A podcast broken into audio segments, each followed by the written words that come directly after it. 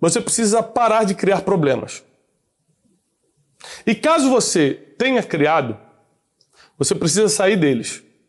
E nem todo problema você vai sair com ajuda. Alguns você vai ter que sair sozinho. Afinal de contas, você entrou sozinho neles.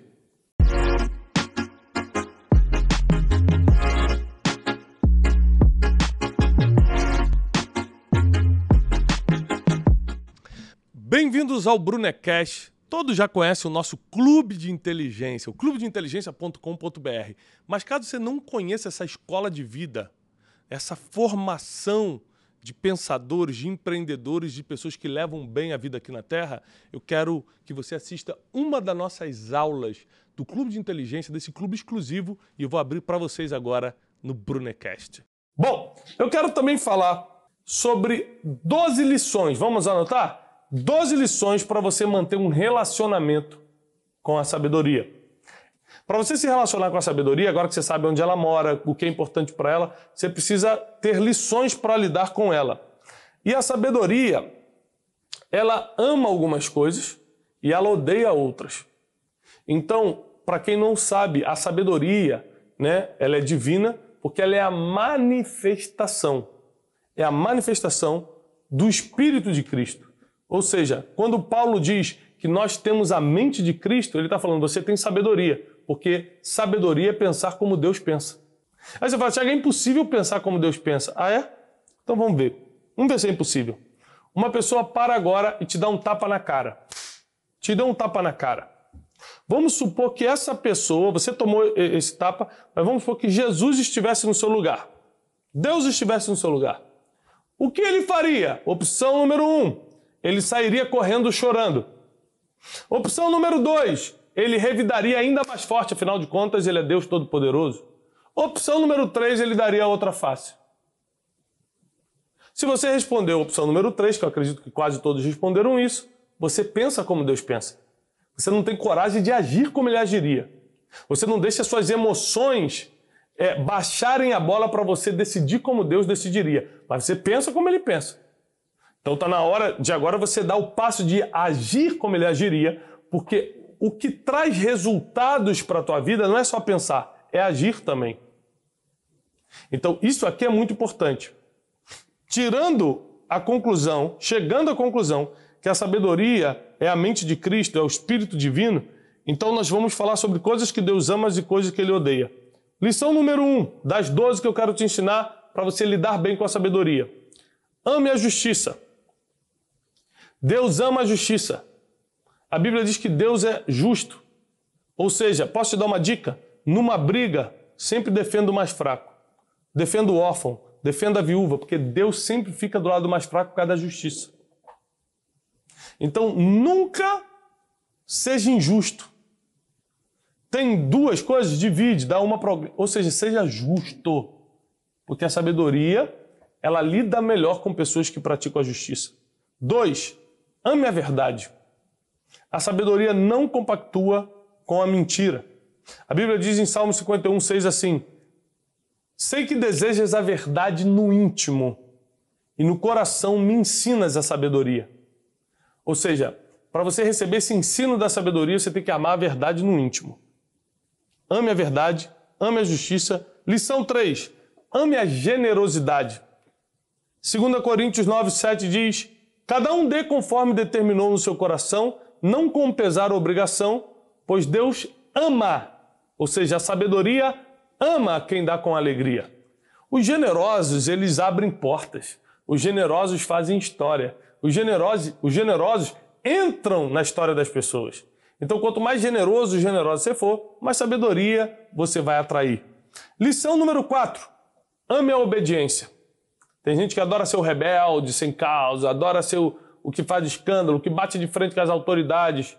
Mas a Bíblia diz que Deus ama quem obedece. Olha esse versículo, João 14, 21. Quem tem os meus mandamentos e lhes obedece, outra versão diz e os guarda, esse é o que me ama. E aquele que me ama será amado por meu Pai, e eu também o amarei e me revelarei a ele. Ou seja, Quanto mais obediente você for às instruções bíblicas, Quanto mais obediente você for às pessoas que Deus constituiu como autoridade na sua vida, mais Deus se revela para você. Ou seja, mais a sabedoria, que é o Espírito Divino, se manifesta para você. Isso é muito profundo. Lição número 5. Ame as pessoas. Por quê? João 3,16. Porque Deus, que é a sabedoria, amou o mundo de tal maneira que deu seu único filho para que todo aquele que nele crê não pereça, mas tenha vida eterna. Então presta atenção por amor às pessoas. Quem é o mundo? O planeta? Não, as pessoas. Por amor ao mundo, ele enviou o seu único filho. Então, porque Deus amou o mundo, você precisa amar o que Deus ama. O que a sabedoria ama são as pessoas. E vou te falar uma coisa: é muito difícil amar gente. Porque tem gente difícil, tem gente fofoqueiro, invejoso, que adora competir com você, que fala mal. Mas a Bíblia, ela é, ela é, um, é a palavra de Deus porque justamente ela desafia o teu emocional humano, o teu achismo humano natural e te leva a viver uma vida espiritual, que é passar por cima disso que você acha, desse sentimento negativo e cumprir o princípio. Por mais negativo que sejam os seus sentimentos, o princípio vale mais do que qualquer emoção. Lição número 6. Nunca levante mau testemunho. Ou seja, nunca fale mentira contra alguém, Nunca diga algo que não foi. Nunca dê testemunho que, que não é verdade. Ou seja, a sabedoria ama quem tem testemunho verdadeiro. Aliás, o testemunho verdadeiro ele te dá longevidade. Isso aqui é tremendo. Porque quando você fala uma coisa e não é bem assim, passa um tempo as pessoas descobrem. Passa um tempo você acaba caindo, você acaba sendo exposto. Então essas lições, elas precisam estar fixadas em você. Elas precisam estar guardadas em você para que você possa realmente lidar bem com a sabedoria. Então, complementando as 12 lições que você precisa seguir, ter para lidar bem com a sabedoria, anote isso. Evite a soberba, evite maquinar o mal. Aliás, jamais maquine o mal. Tiago, errei, mas você maquinou esse mal ou foi um acidente? Porque existe muita diferença em você maquinar o mal e você simplesmente, por acidente, cometer um erro. A sabedoria se relaciona com pessoas que não são soberbas e que não maquinam mal. Presta atenção também, jamais semeie a discórdia. É outra lição. Jamais semeie a discórdia. Deus odeia quem semeia contenda entre irmãos. Ou seja, a sabedoria odeia, abomina quem semeia contenda, fica jogando informação para o outro brigar com o outro. E, por último, esteja atento à voz de Deus. Ou seja, Deus, a sabedoria tem facilidade em lidar com quem é sensível para ouvir. A sabedoria tem facilidade para lidar com quem é sensível para ouvir. Anote esse dado aí. 95% dos problemas que você vive ou viveu, você mesmo criou. Só apenas 5% dos problemas que você tem que lidar ou lidou na vida foram criados por fatores externos. 95 você criou. Ou seja, existem problemas de saúde que você tem porque você criou. Você sobrecarregou seu corpo, você comeu mal, você se expôs a ambientes, a situações que criaram isso. Existem problemas emocionais que você simplesmente não quis perdoar. Não, mas foi o meu pai que quando eu era pequeno me espancou, por isso eu disse, tá, tudo bem, teu pai te espancou, mas o que você fez com isso? Guardou como mágoa ou liberou o perdão e simplesmente é, passou uma borracha naquilo? Então tem muita coisa que você decidiu colocar para dentro. 95% dos nossos problemas nós criamos por várias situações, problemas físicos, emocionais, financeiros.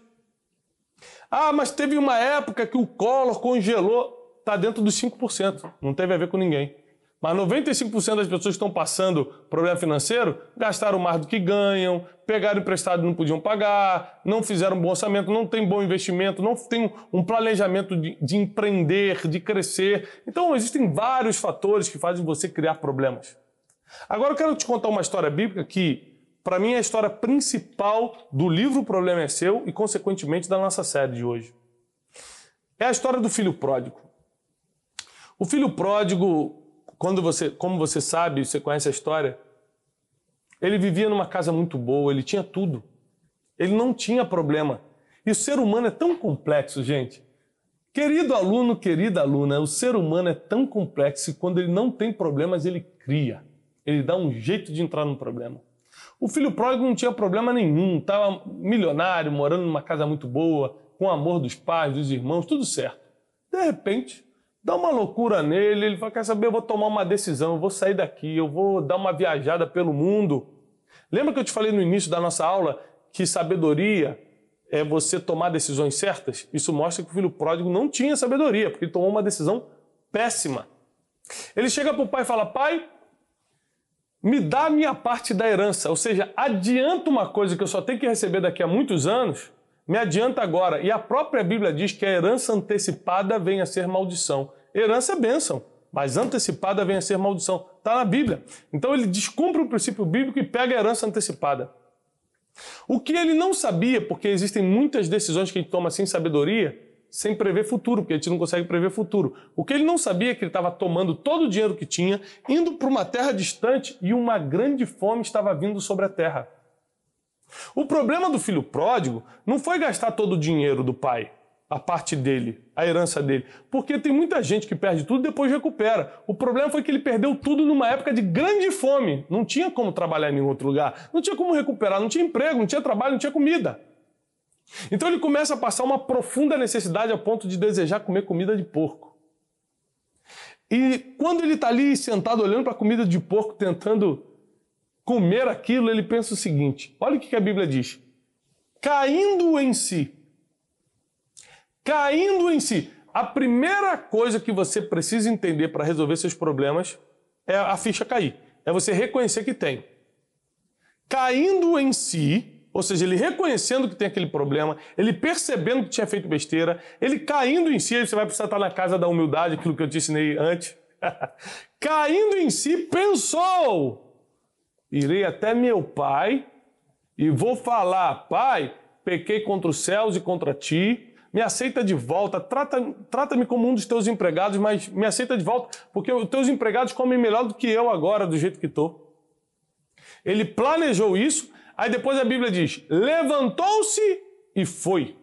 Então vamos lá, são três passos: cair em si, planejar e executar. Agora, nessa parábola do filho pródigo, algum anjo foi ajudá-lo? Ele orou e falou: Deus me tira dessa situação. Não, não teve nenhuma intervenção espiritual, por quê? Porque problema que você cria, você resolve. O problema que chega na tua vida que você não criou, esse é o mais fácil, que por mais que doa, Deus vai resolver, porque não foi você que criou. Agora tem muito problema que você criou e quer jogar na mão de Deus agora. Eu não estou falando que Deus não vai ter misericórdia. Eu não estou falando que Deus não vai te auxiliar. Eu estou te falando baseado no filho pródigo, na parábola do filho pródigo, que problema que você cria, você resolve. Sabe o que ele fez? Ele reconheceu o erro, se arrependeu, planejou como ele ia fazer, foi lá e fez. Chegou lá na casa do pai, o pai avistou ele de longe, ou seja, o pai já estava esperando ele de volta. E porque ele foi humilde para ir lá reconhecer o erro, para pedir perdão, tudo terminou bem. Um grande problema foi resolvido com um pequeno ato. Grandes problemas podem ser resolvidos com pouca sabedoria. O filho pródigo é a prova de que você precisa resolver seus problemas, principalmente aqueles que você criou. Deus pode te ajudar? Pode. Deus vai te ajudar? Vai. Mas se você não fizer a sua parte, você não sai da onde está. Se você não fizer a sua parte, você não progride, você não cresce. Uma das, das funções da sabedoria, e aqui eu entro também numa numa parte muito importante da aula, que uma das funções da sabedoria é te ensinar a dizer não. Muita gente criou problemas difíceis de sair porque não soube dizer não. Não para um vício, não para um desejo, não para um pecado, não para uma compra financeira, não para uma viagem, não para uma companhia, não para uma carona, não soube dizer não. E aquela falta de não levou essa pessoa para uma complexidade de problemas. Uma das funções mais tremendas da sabedoria, que é essa ferramenta de solução de problemas, é o poder do não.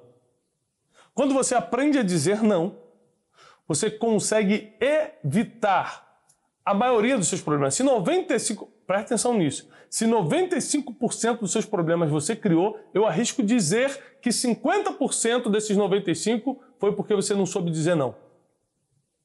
Hoje eu tenho muita segurança em dizer não. Eu sou convidado para tanta coisa.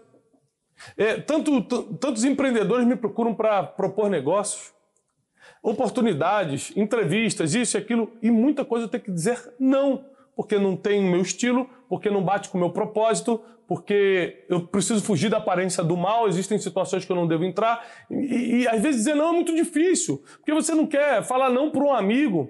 Vezes, olha, esses dias eu dei um não para um amigo de infância que me pediu dinheiro emprestado. Sabe por que eu disse não para ele? Porque ele não ia me pagar. E a gente ia estragar uma amizade de tantos anos. Tiago, mas eu tenho medo de negar e meu amigo parar de falar comigo, então não é seu amigo. Ele ia parar de falar de qualquer jeito, principalmente quando ele não, ia, não fosse te pagar, aí que ele ia sumir, para você não perturbar ele. Então não tem essa, aprenda a dizer não. não. Se você tem dinheiro dado, empresta não.